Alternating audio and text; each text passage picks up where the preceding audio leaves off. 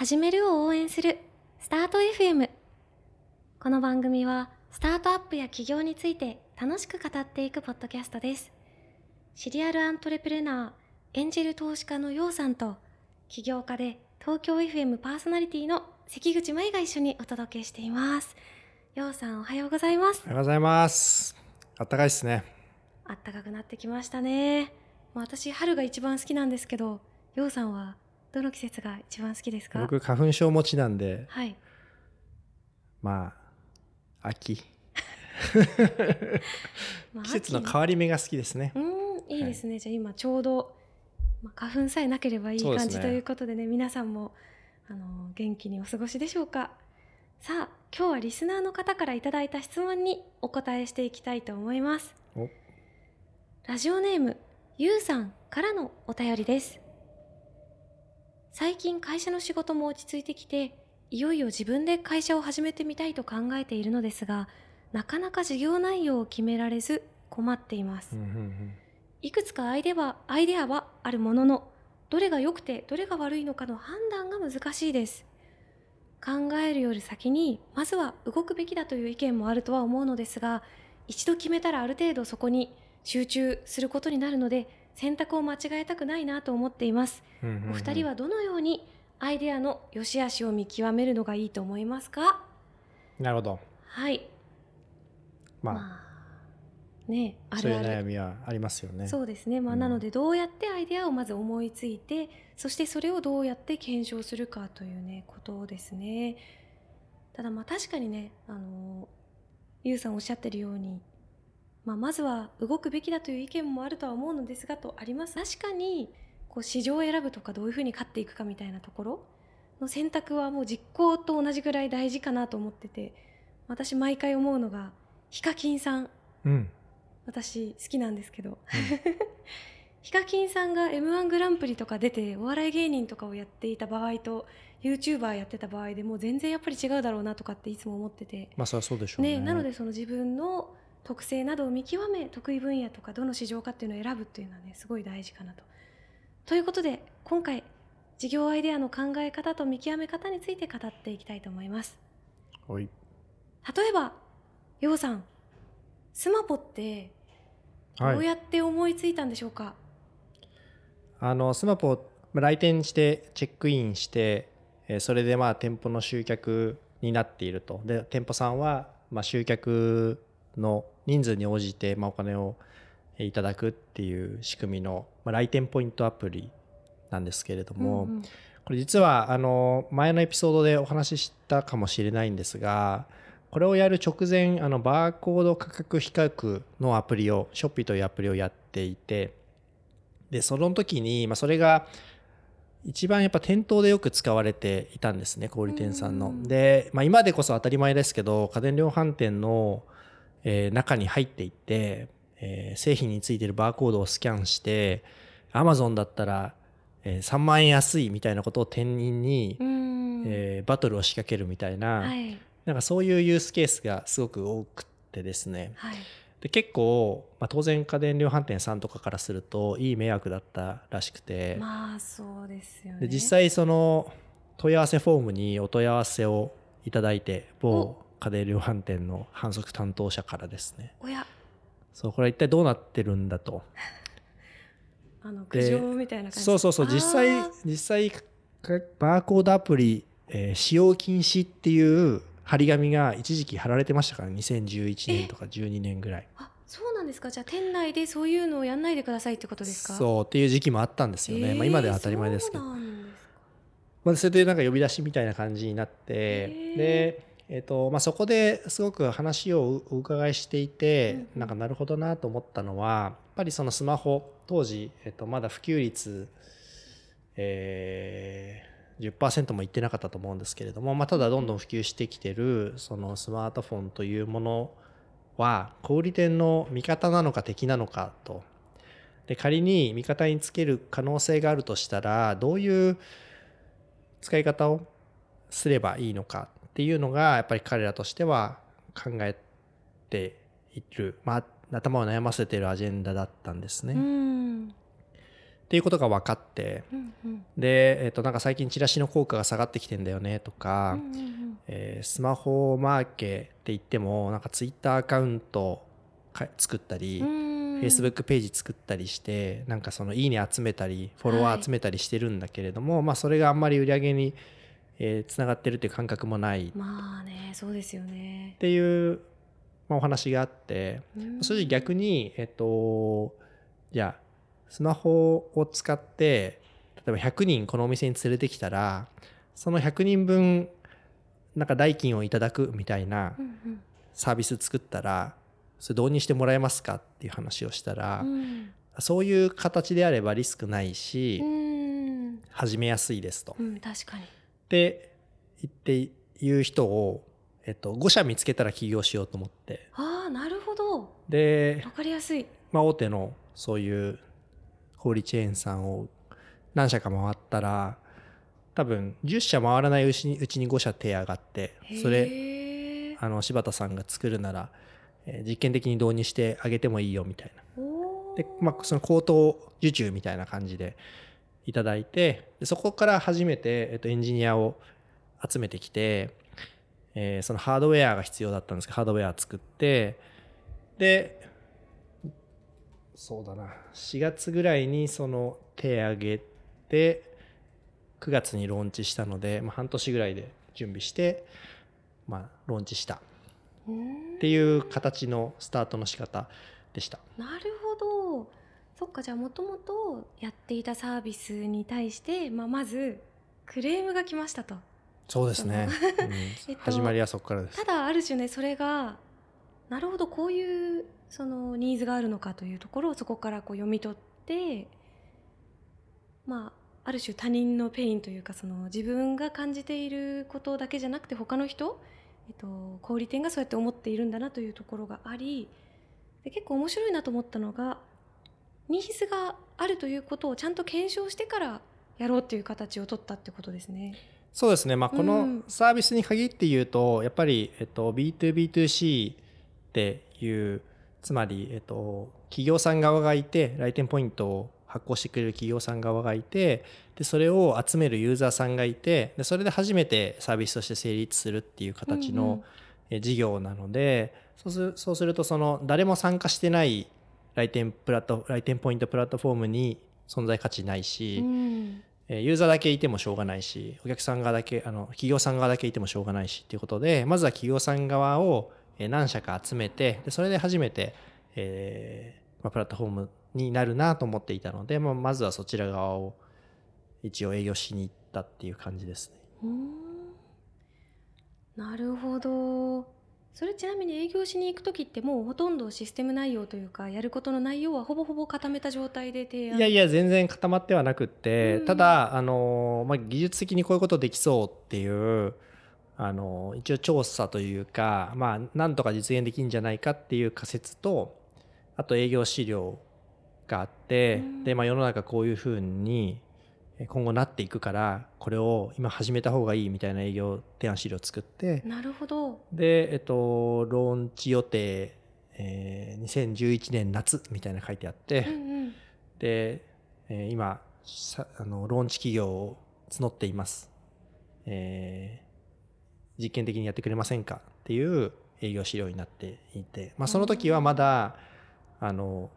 新しい会社もできてなかったので、へえ、まあ、個人の名前で、えーまあ、サービス名とかも決まってないしあっていう状態でまず営業してみてあ。という順番ですね。すごっ。そうだったんですね。いいですね。なるほど。そっかじゃあつまりはえっと自分がやっている事業の延長？延長というかまあ一応その領域的にはそうですね、まあ、隣接している領域隣で別なペイン、まあ、そのバーコード価格比較アプリはどちらかというと消費者側の、まあ、スマホを使って、えー何かお買い物を簡単にできないかっていう消費者側のペインを解決するっていう感じで作っていてでそれで、えーそういう小売店さん側の課題感をひ、まあ、詳しく聞くこう肌感覚を持って聞く機会っていうのに出会えたのうで、ん、ああそこ大事ですね。わらしべ長者的にというか。あー。いいですね。多分そこでねあの本当に身近なそういう話が聞けずにただただ想像だけでだと結構難しいと思うので。そうですね、うん。うん。なるほど。ちなみにはい。舞さんは逆にどういう感じで事業を始めることが多いんですか？えっと私はその世の中の状況とかっていうよりも結構自分がこういうサービスあったらいいのになとか自分がこういうのあったら使いたいのになっていうところから考える場合しかほぼない、むしろそれしかできないっていう。そのパターンですね。そうなんですよ。身近な問題。そうですね。でまあ例えば分かりやすい事例を挙げるとすると、はいえっとまあ、私の実績の中で分かりやすいやつインスタグラムを使ったバイラルサービス、はい。ベストナインってやつがあるわけなんですけどこれはもともとちょっとインスタを使ったマッチングサービスを作りたいなって思っててで、あのーそのためにバイラルサービス。うん。インスタグラムを使ったバイラルサービスを作りたいというのがもともとこうありましたと。はいはい。バイラルサービスっていうのは、まあえっとバズらせるそうです手段ってことですか、ね、バズらせる手段が必要だなと。インスタグラムで、えー自分のフォロワー増やしたい人向けにってことですかね。そうですね。そういった人たちに対してこううん使ってもらえるようなものはい。をまあやりたいなと、まあはい。そもそもそれなんでやりたいかっていうところをちょっとだけ言うとはい。当時まあ私なんか Tinder とかに憤りを感じててうんうん。チャラくて嫌だなと。なるほどでもっとインスタグラムとかを使ってもうちょっとその人の内面とかキャラクターとか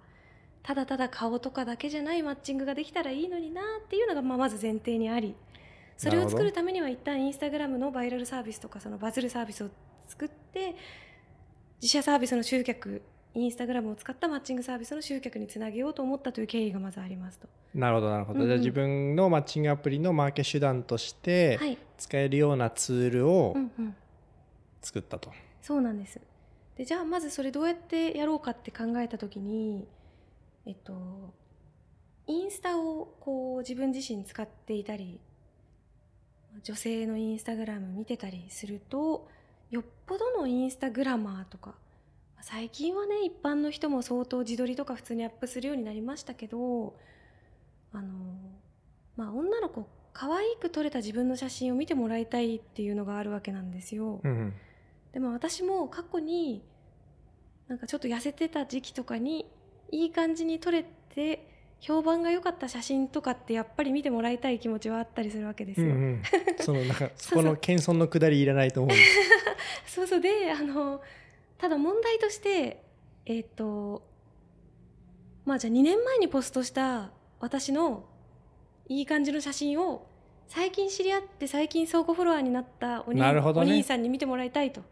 なるほどね。あざといだろうとそれさすがに。いそうそれはでもきなりシェアするのは。もう一回過去にポストしたにもかかわらずえーっとこれいいねが多かったからもう一回ポストしますとかっていうのはちょっとあれだな、いやわかりますよ。それ無理ですようね、ん、結構厳しいなと思ってただそれを私の知人でやっている人がいたんですよ。ただそれやるにも結構言い訳が必要でそうですよね。そのあのある女性は同じ写真をもう3回4回とたびたびポストしているんですけどもその度に例えばあの桜の季節になるとこの写真を撮ってもらった日を思い出すとかですね。なるほど。うまいですね。バッグに桜があったりとか、うん。あとあのスタバの飲み物を手に持ってるんですけどスタバの新商品が出て美味しかった。そういえばこの時のスタバも美味しかったとかですね。なるほど。ですごい可愛いんですよその写真。確かに。めっちゃおしゃれないい写真ですごいあの綺麗な人なんですけどまあこれはちょっと私はできないなと。えっと同じ手法は？うん。こいつさって思われるのが怖くて私は実行できないますよわかりますよ。思った時にえっとなんか「いいね」が多かった評判の良かった写真をこう恥ずかしくなく別に自分で自慢したいとかっていう感じじゃなくこうシステムから提示されたのでシェアしますみたいな感じでできたら良いのではないかと。なるほどね。思った結果今年1年のあなたのいいねの多かった写真トップ9枚をこう改めて合成する写真こうそういう画像が作れるサービスを思いついたと。なるほど。上手ですね。それがあれですよね。トランプとミシェル・オバマがそうです。使ってしまったサービス。そうなんです。それがそうなんですよ。すごい。でなので私はこれ本当にあの考える時はターゲットユーザーが実在の人間の中からいるわけなんですね、まあ、自分自身もある種ターゲットユーザーだしただまあ自分だけだとちょっと心もとないのでそのさっき言ったスタバの持ってる素敵な写真を複数回アップしていた素敵な女性彼女が絶対使わなかったらダメだろうもうこのサービスとかですね。なるほどね。そのペルソナみたいなものが、そうですそうですこの人とこの具人体的にあるってことですすね具体的にあってかつえっと大体の企業さんとかがこう例えば「ハッシュタグなんとか」をつけて画像シェアしようとかいうのあるじゃないですか。ただそれをシェアしたら何かが当たるとかっていうのもあるけどどっちかっていうとこう SNS っていうのは一人一人の自分のプロフィールみたいなものだったりするので自分が作ったサービスを誰かが使ってくれたシェアしてくれたその人が周りからどう思われるかってことを考えるんですよね。そうですね。うん、まあ例えばですけど私が、まあ、すごい私は感情移入しまくって想像しまくって考えるんですけど、えーまあアメリカの結構イケてるモデルだとしてうんうんフォロワー10万人とかのモデルさんだったとしてこのサービスを使ってなんかもういいよこの写真知ってるよくどいよと思われたくはないなと。なるほどね。で考えた結果例えば下の方にこう今年1年何個ライクをもらいましたみんな今年1年ライクありがとうみたいな文言を入れたんですよね。なるほど。システムで「Thank you for your likes」みたいなやつをあざとい。入れた結果、えー、とそれをシェアすることが改めてもう一回見なさいっていうよりも今年1ありがとうね年みたいなみんな。ありがとうっていうそうなんです。いいですねそれはね。賢い。そうなんですよ。なので私はもう本当に自分の気持ちから考えてっていうのが多いですね。そういうことですね、はい、なんかその要は、えっと身近なペインをまずは見つめてうんそれを解決する方法を考えましょうっていうやり方じゃないですか。そうですね。でそれもよくその企業の教科書とかにも書いてあると思うんですけど、うんうんまあ、一方でそれをその人に言うとですねそのじゃあ身近な問題考えてみてって言うとなんかめっちゃあっあっさいペインが出てくるケースって結構多いと思っててあなんだろうそのあ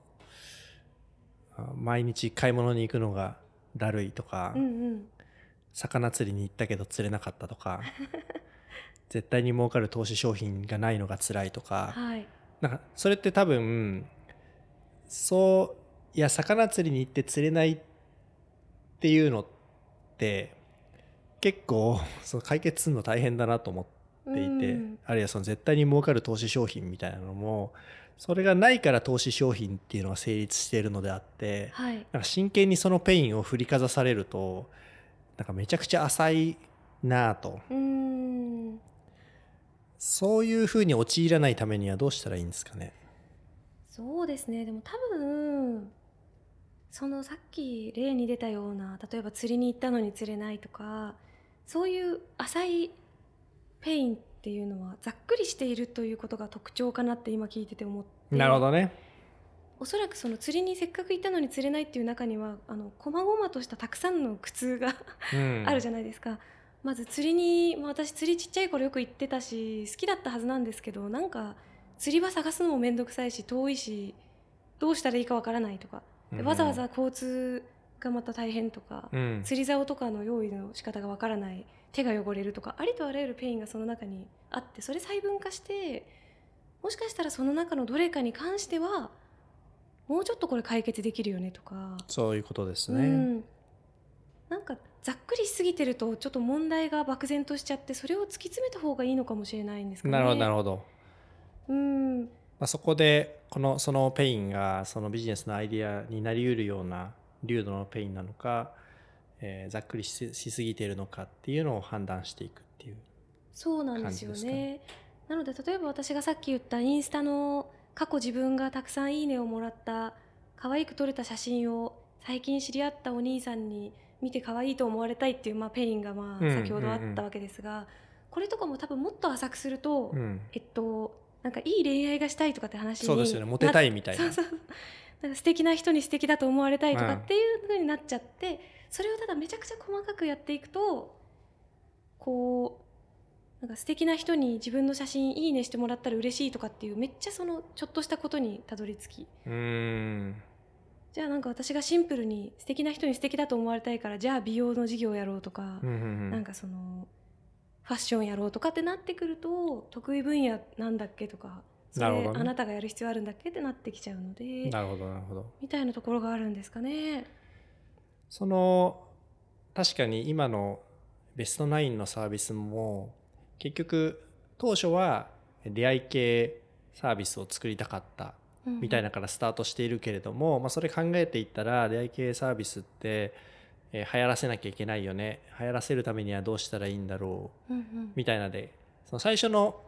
取っかかりだったペイントはちょっと変わってってるわけですよね。そうですね。本当にそうなんですよね、まあ、あとはシンプルにこれって本当やってみないと分かんない問題ですけどじゃあそのバズるサービスインスタグラムを使ってまずユーザー獲得のためにもバズるサービスを作ろうと思ってえーなんか自分のインスタアカウントでログインをしたら1年が振り返れるやつを作ろうってところまで例えばたどり着くじゃないですか。で作ったんですけどうん作って1週間ぐらいでできたんですよシステム自体は結構簡単で、ただ5日目ぐらいでこれログインの必要なくねってことに気づき。うんうんどうせそのローリングして画像取ってくるわけで、うん。うんログインが必要だと自分自身のやつしか作れないけどログインが必要なければ私がジャスティン・ビーバーのベストナイン作って自分で楽しんでもいいわけで。っなるほどね。ていうところに途中で気づいちゃったのがすごくでかかったですね。なるほどなるほど。おかげさまで私がテイラー・スウィフトのベストナインを作ってテテイラーは今年1億以上いいねをもらったっていうプレスリリースを、あのー海外メディアに送ったりとかですね。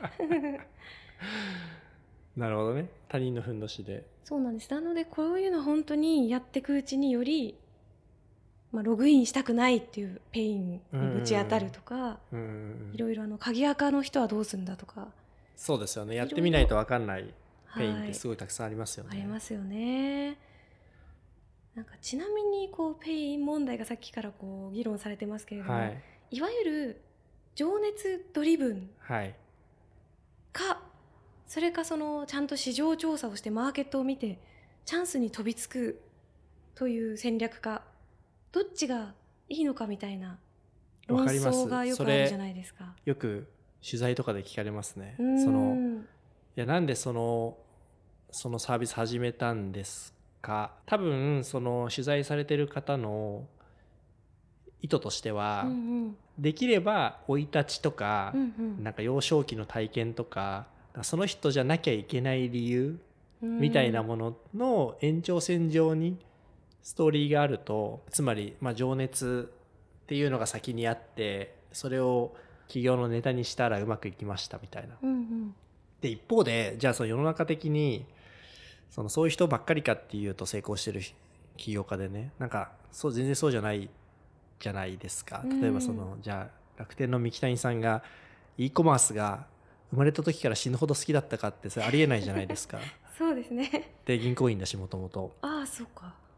なんか多分そのあ e コマース来てる。うーん。っていうことに気づいてうんまあ、もうちょっと言うとその確かあのポール・グレアムかな？が、えーなんかあのあの人の一番最初のサービスって、えっと、今でいうショッピファイみたいなサービスなんですよね。ウうんェブ版かな？ウェブ版っていうサービスがあってそれのなんか日本展開を誘われて三木谷さんが。はい。でそれはなんかリスプっていう言語で書いてあったから。三木谷さんのチームでは書けずに断ったんだけど、うん。まあ、そういうあじゃあそれ来てんだったらそれ作ればいいじゃんみたいな感じで楽天がスタートしてるみたいな確か裏話があった気がするんですけど。なんで明らかにその別に e コマースに生涯を捧げようと思って幼少期を過ごしたわけじゃ絶対ないじゃないですか。そうですね。そうするとそのなんか情熱ドリブン VS チャンスに飛びつく、まあ、オポチュニスティックって英語だと言いますけど、うんうん。どっちが正しいのかっていうのは結構なんか興味深いなといつも思って聞いていて。そうですね。舞さんはどっちタイプなんですか？あーまあでも私は逆にそのチャンスにいい感じに飛びついたりビッグウェーブにいい感じに乗っている人ってすごいなんか普通にいいなと思ってまして羨ましいなと思っていまして私は逆に自分自身の体験とか自分自身の自分がひしひしと感じてるような辛さとかベースで思いつくことしか逆にあんまりやってこれなかったところがあるんですね。まあ消去法みたいな感じですけど、うん。まあ、ただとはいえじゃあいきなり世の中の事情とか状況を何も知らずに本当に圧倒的な感覚だけで情熱だけでやってるのかって言ったら多分そんなことなくて、まあ、普通に今世の中でこうですこうです、まあ、例えば海外で Tinder とか流行ってますとか。みたいな状況は一応ふんわりとはつかみながらもその中で自分が心からこういうサービスが欲しいとかこういうの使いたいなみたいなところでこうやってる感じですかね。うん。なるほどね。うんなんか消去法といえばなんか僕は逆にはい。そのじじゃああなた何がやりたいのって聞かれても結構困っちゃうタイプの人で。うん。でそうすると、ん、やりたいことはないからうん。ん逆に今世の中でなんか解決した方がいい課題ってなんだろうとか、うん。まあ、最近新しく可能になった、まあ、技術なりプラットフォームなりで解決できる問題ってなんだろうみたいな探し方をしないとうん。結局テーマにたどり着けないくってですね。はい。だ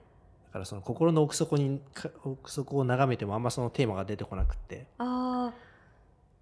まあでもどっちもねありますよね。ただ私すごいいつも思うのがえっと私はじゃあ例えば自分の心の奥底とか自分の身を削ったものを作らないと陽さんみたいな人に勝てないって思いがあるんですよ。例えば私と陽さんが2人して今、まあ、例えばじゃあ音声 SNS 流行ってますとか言ってなんか我々が同時にそこを迫ようと思ったとするじゃないですか。うん。なんか情報分析とかちゃんとした実行力とかで圧倒的に私はなんか勝てない気がするからそうなってくるともう自分の感覚ベースで自分に似た人間がいると信じて変わったことを突き進めるしかないとか思っちゃって。なるほどなるほど、うん。うん、まあそれ半分正しくて、うん。なんかその結局それってよくファウンダーマーケットフィットっていうじゃないですか。そのはい創業者とその創業者がアタックしようとしている課題なりマーケットなりっていうものがこう強みがその課題を解決するのにマッチしてないとダメだよねみたいなうんうん。えーことコンセプトだと思うんですけど。はい。だから結局その何か、えー洞察力とかうん。パターン認識が強い人が得意な課題もあると思うし、うんうんなんかもう少し感覚的に優れた人がやった方がいいあるいは流行るサービスを作れるっていうマーケットもあると思うから、確かに。なんかそれは一概にどっちがいいっていうことではなくて、まあ、今の例にあったもしかしたら音声サービスみたいなのだったらなんかセンスの方が大事かもしれないから分析より。いやーここは本当にね難しいですよね。実際にそうですね。私はでも常に自分自身そのチャンスに飛びつくとか市場をちゃんと見てどうのこうのというところはもうちょっと自分は強みを身につけた方がいいなとは常々思っています。だからやっぱ得意不得意ってどうしてもありますよね。それは絶対ありますよね。うんだからまあ僕は逆にそのなんかセンスある人いいなっていつも思っていて、うんその、うん、例えばなんか音楽とかファッションとかってもうほぼ論理じゃないく僕は少なくとも見えるんですね。もしかしたらうん。感覚がある人から見るとそうじゃないのかもしれないけど。などういう音楽が流行るかとかってまあかんわからないから。だからそういう人すごいセンスある人憧れるなって思うんですけど。まあね幸い企業はチームを組めるので、まあ、なんかそういう補完的な人と一緒にやったら、まあ、ある程度は解決できるのかもしれないですよね。確かに。まあなのでまとめると今回メッセージくださったゆうさん。そしてね今事業どうしようかなって考えてる方たくさんいると思うんですけど、まあ、まずはそうですね自分自身のペインとか周りの人のペインみたいなことを考えつつも今のマーケットの状況だったり世の中の状況なども見ながら選んでいくっていうところですかね。まあ、だから今の話を総合すると、まあうん。結局取っかかりは何でもいいですと、うんうん。でむしろその取っかかりで見えてる風景なんてどうせ浅いペインしかつかめないんだから、うんうん。えー何か決めてよりその深掘りしていく。うん。で掘り下げてってよりその浅いペインの奥にあるよりまあ深いといううんか、事業になりうる問題の種みたいなものを見つけていくっていうことの方が大事で、確かに。まあ、まだ始めてない段階でなんかその情熱ドリブンで行った方がいいのかチャンスをスキャンした方がいいのかみたいなだったりそのどのテーマがいいんでしょうみたいなのってまあなんかあ実はあんまり成功率に関係ないのかなっていう気も最近しています。うんまあじゃあ例えば今迷っていますと、まあ、仮に例えば3つあるのだとしたらもうなんかノリでもどれかなんか個人的好みでもいいからどれか1個選んでそこについて徹底的に掘り下げてやっていく中でこうより突き詰めてその浅かったペインをどんどん深いものにしていくということが大事って感じですかね。そうですね若干、はい多分質問者さんが満足しない気がするんですけど、でもまあうん多分それが真実なんじゃないかなって思います。はいというわけでメッセージありがとうございましたあ。りがとうございました。他の皆さんもぜひ質問をお寄せください。ぜひぜひあなたからの質問やメッセージ募集しています。